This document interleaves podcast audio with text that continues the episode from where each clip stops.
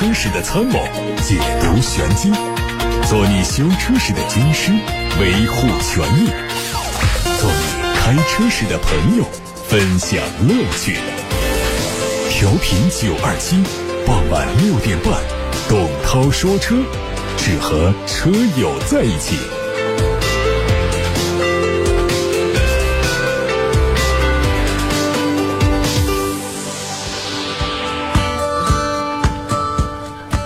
看新闻，奥迪官方最近发表声明说，将在二零二五年之前裁员九千五百人，约占全球员工总数的百分之十，把节省下来的大约六十亿欧元成本用来支持企业向电气化和数字化的快速转型。戴姆勒官方也正式宣布，计划在二零二二年止年底之前，全球范围裁员至少一万人。集团希望通过裁员。达到降低成本、应对低迷市场环境的目的，以提振并且加大电动汽车和自动驾驶技术的投资比例。戴姆勒 CEO 康松林在第三季度的财报上表示，到2022年年底之前，会减少14亿欧元的人事支出，其中奔驰品牌的人事支出将减少10亿欧元。而宝马在裁员的同时，却在大规模的招聘自动驾驶、电动汽车等领域的专业化人才。德国媒体报道说，宝马计划到2022年裁员5000到6000人，其中大部分裁员将在德国慕尼黑总部进行。宝马官方说，争取在2022年之前节省超过120亿欧元成本，以应对电气化转型和自动驾驶技术方面的成本支出。随着新能源汽车政策的改变，新能源汽车厂商开始了新一轮的求生之路。不只是比亚迪，其他新能源厂商或多或少也出现了销量下滑。如何稳定住新能源汽车的销量，是目前的当务之急。最近，比亚迪发布十一月的销量快报显示，今年十一月，比亚迪销售了四点一万辆汽车，同比下滑了百分之十九。销量下滑主要是因为比亚迪新能源汽车销量不及预期。十一月份，比亚迪总共销售了一点一二万辆新能源汽车，同比下滑了百分之六十二点七。其中，十一月份比亚迪乘用车的销量为一万零六百七十五辆，同比下滑了百分之六十二。纯电动和插电式混动的销售分别是八千辆和两千六百辆，同比。也是有很大幅度的下降。新款的宝马 X 四正式上市了，四款车型的价格区间从四十五万五千九到五十八万五千九。相比老款，它在售价上进一步降低，增加了一些配置。关于售价呢，四款车分别是下调了一万一、一万二千九、一万二千九和一万三千九，下调的幅度还比较大。外观方面采用了经典的轿跑 SUV 造型，还有标志性的双肾格栅。而在细节方面，相比一九款的 X 新车取消了 LED 雾灯，车尾部分线条是细腻流畅，牌照框的下移增强了车尾的运动属性，更加接近于跑车的设计风格。动力是 2.0T 的高低功率版本发动机。十二月十二号，沃尔沃全新 S 六零上市发布会在上海举行。沃尔沃汽车宣布，全新 S 六零正式在中国上市。七款不同车型的建议零售价从二十八万六千九到四十六万一千九，包括了四种动力配置和六种车身颜色。沃尔沃汽车更限时限量的提供了体贴有爱上市礼包，让喜欢全新 S 六零的消费者为自己和家人可以更大胆的、更轻松的买车。相比上一代的 S60L，全新 S60 在尺寸上有所提升，长度超过了加长之后的上一代 S60L，达到了四米七六一。梅赛德斯奔驰正式发布了全新一代的 GLA，作为在 MFA Two 平台诞生的第八款产品，全新 GLA。相比现款车型有更加明显的 SUV 特征了，空间也更大了。作为奔驰 SUV 家族的入门车型，全新的 GLA 未来也会由北京奔驰来国产。相比现款呢，它的车身高度增幅超过了十公分，车身有所缩短，更高更短的比例让它在视觉上更显紧凑，更具有 SUV 的气质。这次官方还发布了 AMG GLA 三五，作为高性能版本，这个车。在 AMG Line 套件版本的基础上，采用了直瀑式的 AMG 前格栅，已经尺寸更夸张的车轮组合，车身也有所降低。奥迪官方发布了中期改款的 RS 五酷配，还有 RS 五 Sportback 新车官图，外观内饰都有很大的变化，整体看起来是更加运动、更加智能化。同时，官方表示新车很快就会在欧洲开始销售，起售价约合人民币六十五万一。全新汉兰达现身海外市场的街头，它可能在本月率先在海外开始销售。全新汉兰达基于丰田的 TNGA 架构，轴距比现款增加了六公分，在外观上看到了家族式的设计，包括它配有飞翼式的装饰条的前格栅，还有内部是由黑色的装饰条块来进行装饰，两侧的灯组是更加修长。国产东风本田思域两厢版预计是在明年四月份北京车展期间亮相，五月份会正式上市。不仅经销商实锤了两厢版本车型，东风本田官方也实锤了明年五月份会投产或者上市的消息。官方透露说，东风本田通过大量的市场调研了解到，思域大多数车主和潜在的消费群体日常代步并不是他们的主要使用场景，他们更需要个性运动而且能表达自己态度的车型。最终，两厢版思域。也将原汁原味的引进到中国，并且在配置上进行调整和升级。十二月十一号，全新哈弗 H 六 GT 上市，三款车型的卖价十三万到十四万一。它基于哈弗 H 六的基本版打造，设计和配置做了一些升级。外观上和 H 六的铂金版基本一致，但是细节上有很多的运动元素。为了进一步凸显 GT 的风格，它的车顶行李架、门框的装饰条还有轮毂也都换成了黑色。最近，河北省唐山市中级人民法院批准了庞大汽贸集团股份有限公司重整计划，并且终止庞大集团重整的程序，意味着庞大集团正式进入到重整执行的阶段。重整计划草案已经获得了债权人会议表决通过，其中在有财产担保的债权组当中，同意重整计划草案的债权人人数达到十家，占到出席会议的由。表决权人数的比例的百分之七十六点九，超过了半数。看今天微信公众号后台先发过来的问题，问二手的别克 GL 八三点零排量和两点四排量，选哪个会比较好？三点零的动力稍大一点，其实这个不重要，但是它主要带来的是油耗啊是更大一些。呃，在技术上呢，三点零的发动机也并不先进。虽然说是个 V 六，平顺一点，但是在动力上呢，其实这个也不能说让这个车跑起来多好。当然说三点零首先代表了它的配置比较高，就是它的高配顶配才会用到三点零，所以它很多的像电动的一些舒适的一些配置，相对两点四来说，可能吸引力是更大一些。所以我建议这位朋友呢，如果说有价格合适的三点零跟两点四的价格区别不能太大，那么我们是冲着它的其他的一些舒适配置去，而不要说。我是冲着它这个 V 六的，呃，这个三点零的发动机去，呃，那个发动机的耗油量还是比较大的。两点四呢，它的动力呢又稍弱了一点。但我觉得作为一个二手车的话呢，选哪个排量还是并不重要，主要的是看车况以及价格。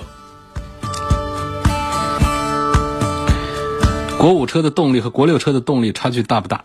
听说国六车的动力有衰减。这个不存在的，这只是一个排放上的一个优化程序。嗯，它其实和我们发动机的动力输出没有关联。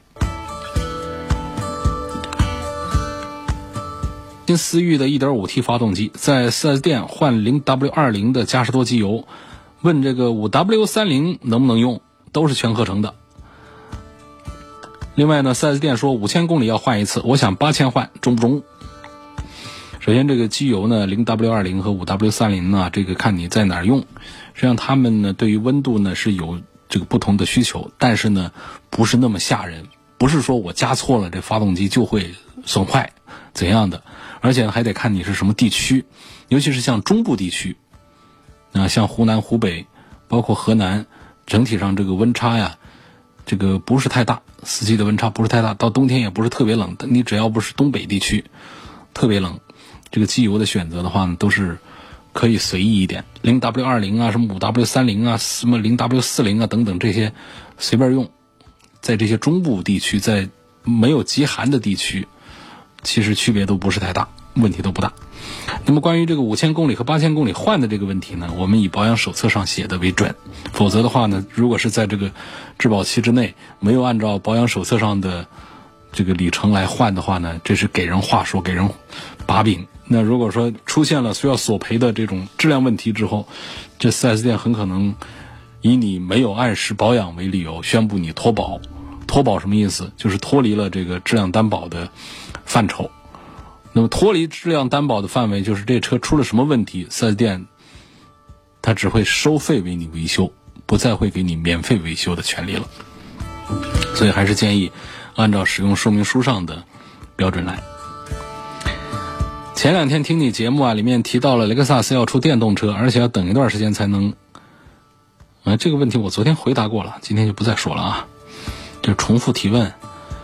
我往期节目的音频回答的问题呢，都可以通过董涛说车的全媒体平台来查找啊。全媒体平台里面，全媒体平台分布在微信公众号啊、微博呀、蜻蜓、喜马拉雅、微信小程序梧桐车话、车架号、一车号、百车号等等。这上面你只要是找董涛说车，都能联系到我。王先生在八六八六六六六六上留言说：“我之前去。”途虎养车换过刹车片，更换之后呢，大概跑了一万公里左右，刹车盘就磨了一个很深的槽。我去店里跟他们反映情况，他们说刹车片是没问题的。那么现在没办法解决，只能把刹车片的这个钱啊退给我，再补偿两百块。我的车行驶了二十多万公里，刹车盘基本上是平整的，没有出现过这个凹槽。问这种情况，我能不能向他们索赔刹车盘损坏的费用？呃，这需要证据证明你换的那个刹车片是有质量问题的。呃，我觉得这个证明的话呢，理论上是可以实现，但是现实生活当中呢，操作起来非常难。你要拿到质检单位去对刹车片进行质量分析鉴定，但是这个质检单位呢，一般来说是不接待我们私人、我们消费者直接拿过去。那么他一般是接受团体送检，并且是有高昂的检测费用的。你把这一套盘下来，你不如说，这个眼睛一闭就把那个刹车片的钱退给你，再补偿个两百块钱，拉倒算了。然后咱们再到其他地方再去把刹车片、刹车盘整个换一套。啊，这就说明，既然这个店方他肯退这个钱给你呢，就其实也是一个姿态啊，还算不错。嗯，退这个钱给你，实际上呢，他要耍个无赖的话，直接跟你说，你这是。崩了什么石头子儿啊，含在这个刹车片里头，导致了刹车盘被磨了一个槽等等。他这样说的话，你你还真拿他没办法。你刚才说了，这个检测的过程几乎是只有理论状态，现实生活当中很难操作的。你这时候怎么办呢？这时候你还继续向他说，我不光是要退刹车片的钱，我还要你赔我刹车盘损坏的钱。你这个要求，我估计就很难得到。他的同意了。油耗方面，对比一下凯迪拉克的 XT4 和东风本田的 Inspire 混动，你这个有什么可比的？你这个 Inspire 混动，如果说都没有一个燃油发动机呃节油了，它还叫个什么混动呢？我们多次不表扬过，说本田、丰田的混动都做得很不错。本田的混动在节油方面后来居上，做得很棒吗？你拿它来跟一个 2.0T 的一个涡轮增压的汽油机对比，还比不过它，那这不是笑话。所以这个 Inspire 的这个混动的油耗肯定是要比凯迪拉克 ST4 的这个 2.0T 的高功率发动机是要低的，是要比 2.0T 低的。我看中了沃尔沃的 x C90，4S 店说现在有现车，但是是半年的，这算不算库存车？这话题挺好啊，库存车呢，它并没有明确上的法律定义，啊，也没有统一的行业标准。一般民间认为，在生产日期之后三个月以上还没卖出去的商品车就是库存车。民间啊，民间口头上的。但事实上呢，在妥善存放的前提下，几个月时间的差异对这个车的状态并没有显著的影响。进口车啊，它因为这个。因为你说到这个沃尔沃的 x C 九零是一个原装进口车，进口车因为它的转运周期要长一些，所以我觉得呢，不超过一年的进口车呢就不算是超期库存车。那么国产车不超过半年的，啊三五个月的这种，咱们也都没必要在意。你知道现在车都多难卖吗？所以产出来放到这个停车场里面，这个滞销、代卖，这是很常见的一种情况。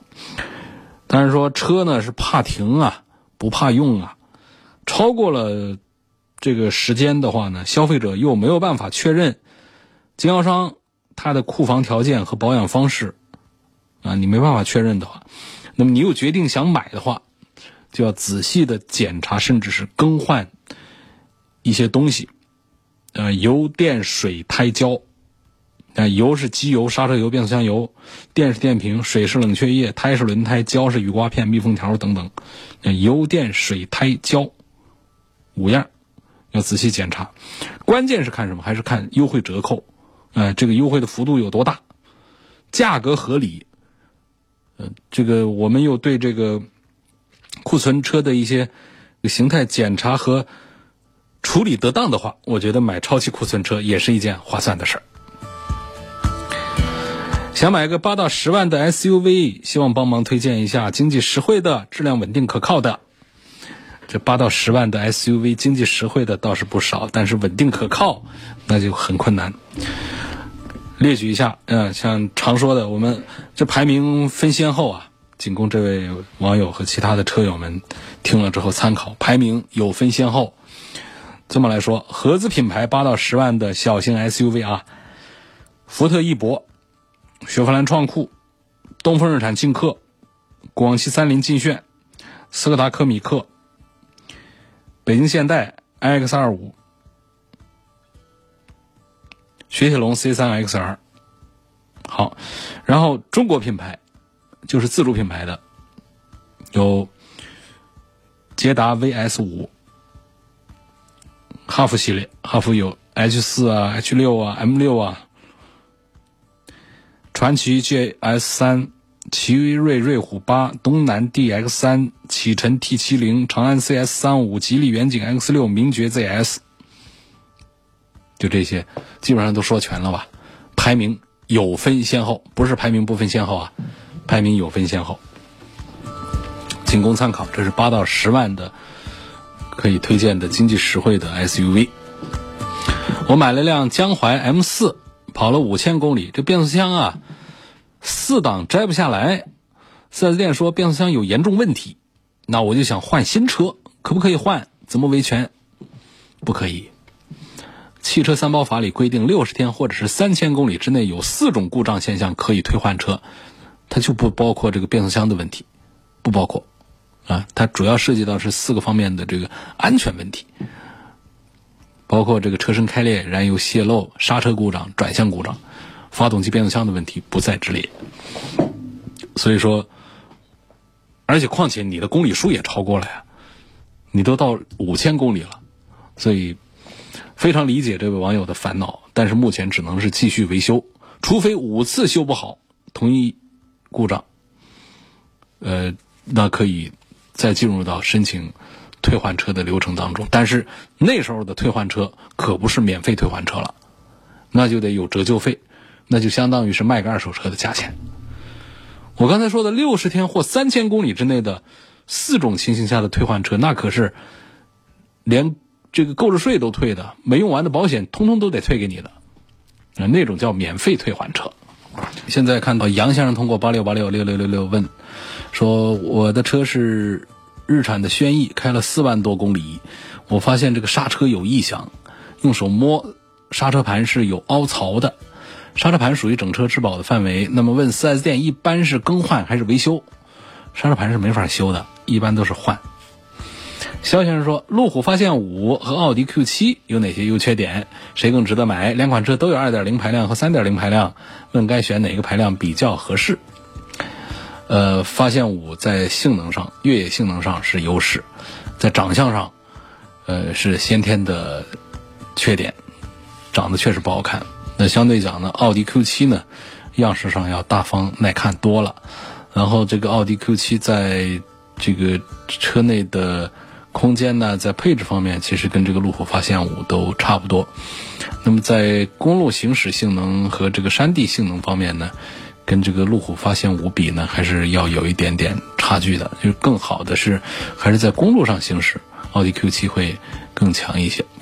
所以这是两个车越野性能，绝对是路虎发现五要强大的多，包括涉水特别深的涉水，啊，这个它的这个各种攀爬模式都非常的强大，只是长得丑而已。和路虎发现五，奥迪 Q7 呢是各方面要更加均衡一些。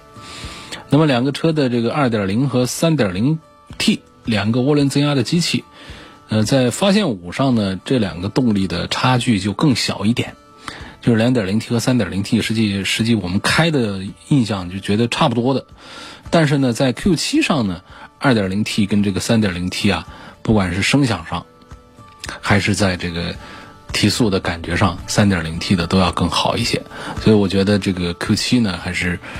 更适合来买这个 3.0T，而这个发现五啊，是这个路虎这样的车呢，大家就不是太关注它是几口缸的事儿。那么这个 2.0T 的四缸呢，也还是可以接受的。因为到到了奥迪 Q7 这样的车的印象上的话，如果说说它个四缸啊，就感觉有点不大匹配，这是一种这个普遍的印象。所以建议奥迪 Q7 呢，还是看 3.0T 排量，路虎发现五 2.0T 的排量就可以了。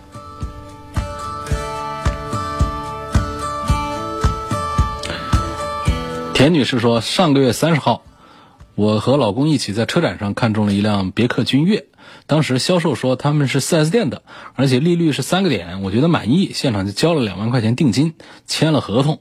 后来到店发现他们是个中间商。公司的名称是武汉的另外一家汽车服务公司，他们不能走正规的金融服务，没有免息，利率要六个点，我觉得被骗了。但是合同里面注明，因为个人原因是不予退款的，我们沟通也没有效果，希望帮忙维权。这其实也不是汽车圈的事儿了，这属于是这个消费纠纷，就是一个合同上的对象的问题。我们现在要怎么证明当时是被欺骗，也是非常难的。他当时也没有说留下文字的说明，或者是其他一些承诺，包括一些图片、照片，没办法来说他当时是呃骗你们说是四 S 店的。因为本身呢，我们现在不是说只有四 S 店才有资格卖车的，任何在工商营业执照上取得了。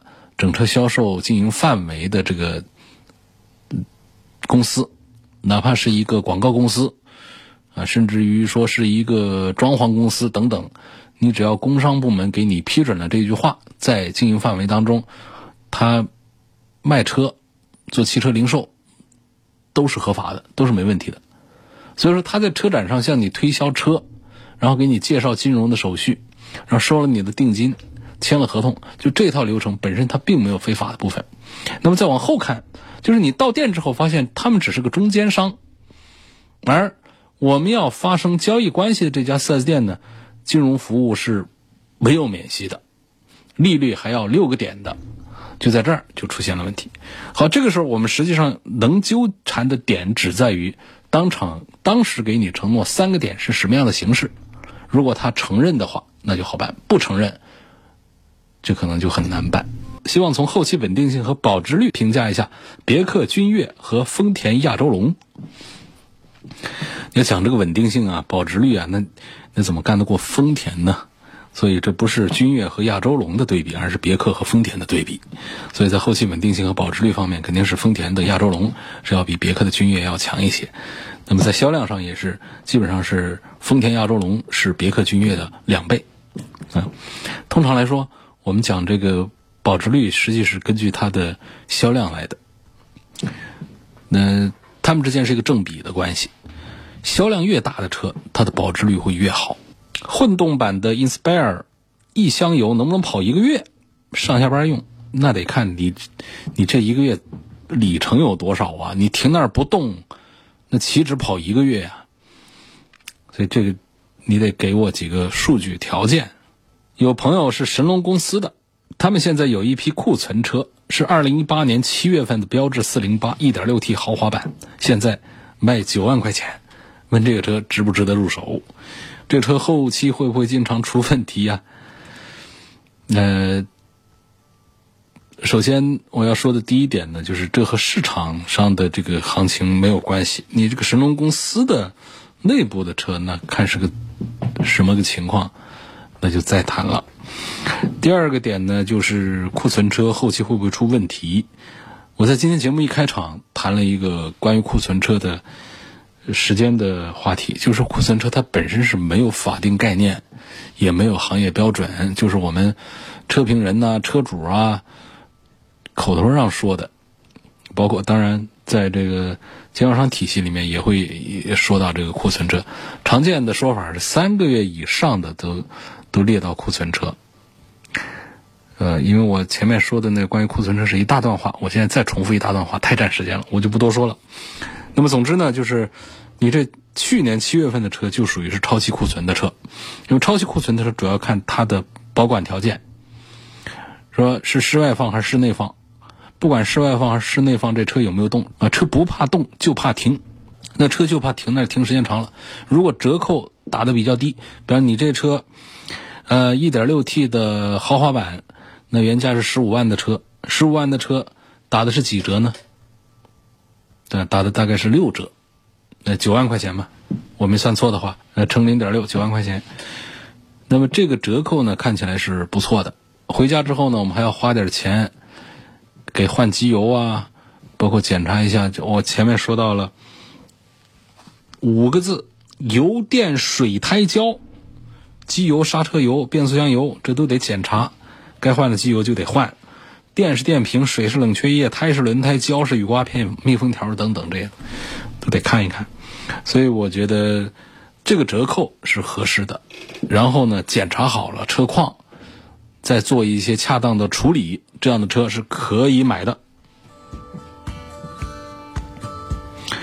我天天听节目啊，对宝马五系的轿车感兴趣，但是一想到它是跟一家自主品牌厂家合资的，就信心不足了，担心质量不过关。希望听到你的建议，你这个担心呢，我也能理解。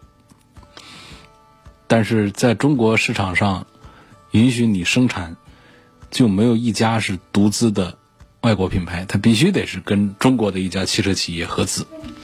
那么合资之后会重新建厂房，然后从国外拉过来生产线，然后剩下的管理这个部分就会有中方和外方都在，并且管理的体系会以外方的为主，就是因为这种合资啊，技术基本上都是在外方，包括人家都是这个经验比较丰富的这个设计啊。这个生产管理啊，这方面的，包括销售方面的高层啊，这这种呢，中外方他都会按照这个股比来做配置，呃，但是呢，技术这个层面还是在外方那儿比较多。那么到了零部件这个层面的话，那就不一定了，那就得满足我们合资生产车的我们的国家的规定标准，就是你要有一定的国产化率。什么意思呢？就是这些零部件你不能都是进口的，得有一定比例。甚至是超过一半以上的，达到百分之六十以上的比例，你是要在中国采购的，这才叫国产嘛，这才叫合资生产嘛。那否则就是你把工厂厂房建好了，生产线从国外运过来了，那么技术工人是外方培训了，然后呢，所有的零部件，连个灯泡都是从国外运过来，你这不叫国内组装一个进口车吗？那么早最早先的时候，像这个一汽奥迪啊。呃，最早先的这个北京奔驰啊，那老老早老早之前是有过这样的，就全组装的。但现在的这合资车，它基本都是这样，你避不开。就除非说我我就对这块没信心了，我要买这个进口的，那就是原装进口就行。可是你信不信原装进口？有时候你会看到有一些国产的零部件在上面，因为现在是一个全球流通的时代了。那么我们国内有很多的汽车零部件生产厂家的质量是做的非常好的，在国际上是能够进入到头部阵营的。那么这些生产基地设在国外的厂家，也可能会采购到咱们中国的企业生产的配件。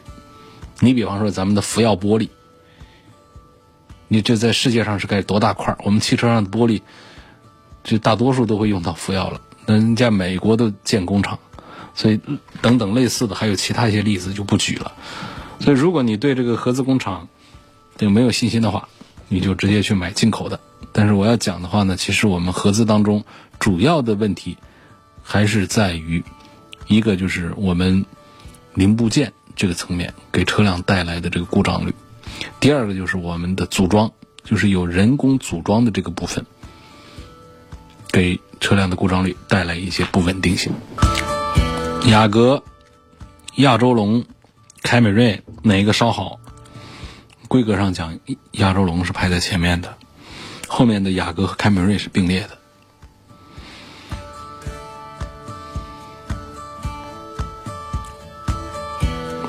说想买一辆溜背的 SUV，价格在十五万左右。之前看过东风启辰的 T 九零，不知道这车有没有什么毛病，有什么不好的地方。我今年三十岁，想做我的第一台车，想要动力、外观都比较年轻一点的。如果买这款车的话，要买它哪个配置比较划算？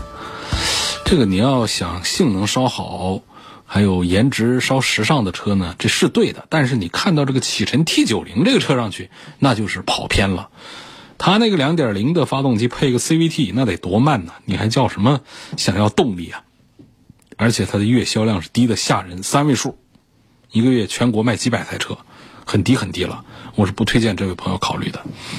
别往那个尺寸大的车上看，因为这个 T 九零车就大，有四米八几的长，十几万的价钱买个大车，基本都是个空壳。然后别看它的什么溜背造型了，你看两天你就烦了，而且保有量啊，溜背造型的保有量都低，保有量低对超跑来说那是好事儿，越少越好，全程独一份，全国就这一个，全球还得限量就二十五台，那是最好的。但是对于我们经济型的车来说，那就是销量低啊，保有量低，那是个大机会。所以推荐你看一看东风本田的像 XRV 啊这样的车，嗯，到店看试驾一圈，不要在网上看。